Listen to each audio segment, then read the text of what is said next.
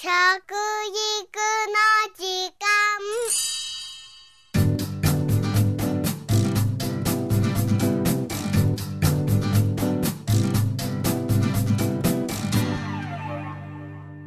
服部幸男です。食育の時間ポッドキャスト。来年度からスタートする第2期の、えー食育推進基本計画の骨子がそろそろ公表されることになってまいりました。その骨子をもとに一般の方からのパブリックコメントも募集される予定ですが詳しくは内閣府の食育推進担当ホームページをご覧いただきたいのです。今月はその参考までに4年半前に食育という新しい国の政策がスタートしてから現在までを振り返ってまた今後の展望を含めてお話してまいります。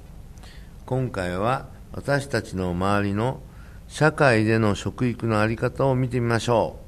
う。内閣府の食育に関する意識調査によりますと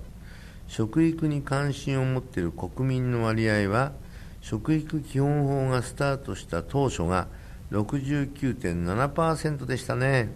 そして3年経った平成21年3月では72.2%でございました。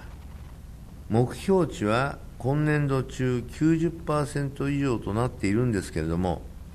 ちょっと頭打ちの状態かなというのはね、えー実は、うん、20、ね、1年度の3月が72.2%、21年の、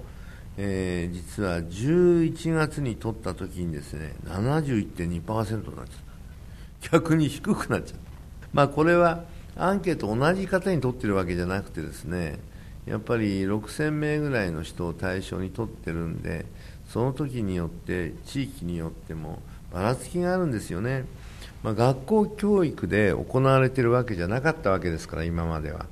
えーどうしてもそういうばらつきがありました。だけど学校教育がないのにこれが広がったのはね、やっぱりマスコミがね、何らかの形で食育という言葉を流したのを耳にした人たちが多くなったからでしょうね。はい。さて、さらにちょっと気になるのはですね、食育の周知度なんですね。食育の意味や内容まで知っているかどうかということで、先ほどの調査によると、言葉も意味も知っている人は当初の26%から最近は41%になりました。一方、言葉だけ知っていて意味がわからない人は現在33.6%、言葉も意味もわからない人が25.5%、つまり意味や内容までわかるという人は今も半分に満たない現状なんですね。まあ、関心を持ってくれないとね、やっぱり耳が傾かないっていうことでね、覚えている人もいないし、覚えようともしないというね、それは、ね、やっぱりご自分にとって興味があるかないかっていうものになっていかないと難しいでしょうね。今ね、僕はね、ピカチュウでね、それをね、興味持ってもらう漫画につなげようということもやってたりね、えードラえもんもね、そのうちやろうかなって。国民的ね、アニメですからね。これがね、うん、どうつながる、まあ、世界中で知られてますから、まあ、そういったことで、えー子供の時から興味を持つという、それが大事だと思いますね。来年度からでの第2期食育推進基本計画を検討している委員会で、私も出席しておりますけれども、委員会では今のやり方は夢を与える構図になっていないということが一般的に言われてますし、若い人が説教されるような印象を受けていないかと、いろいろな意見が出てるんですよね。まあ、ある部分ね、ビシッとやるべきだし、それをね、子供の時代にって言っても、小学生、中学生じゃ遅いんですよね。僕はやらないよりはやった方がいいよっていうことで学校のねその時間に入れてもらうようにしたんですけどもやっぱりねこれはね遅いんですね。ですから家庭のね主婦の人たちが、えーそれを理解してくれるという意味でママさん教室みたいなのをねパパさんが来てくれなくてもいいんだけどそこでねこの食育をもっともっとね普及させないとダメだと思ってますね。さあその委員会にもその発言を僕が言っておりますので今後はそういうところに力を入れていきましょうというふうにはなっているわけです。そして食育のシンボルマークになっている食事バランスガイド、ね、あのコマの格好したやつ皆さん多分活用しておるんじゃないかなというふうに思うんですけどもまだこの使い方に関してはね実は、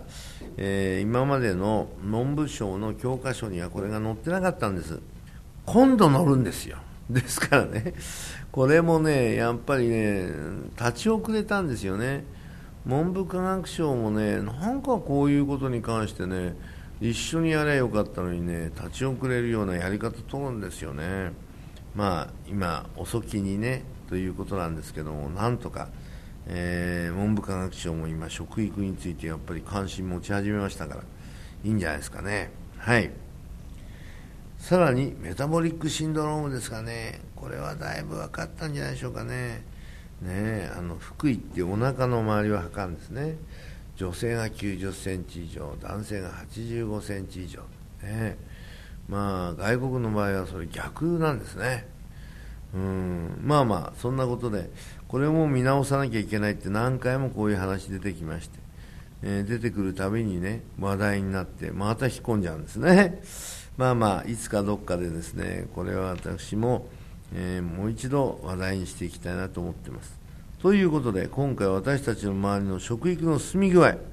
食育の周知度食事バランスガイドメタボリックシンドロームの3つを通して見てまいりましたけれども皆さんの周りの実感としてはいかがでしょうかね。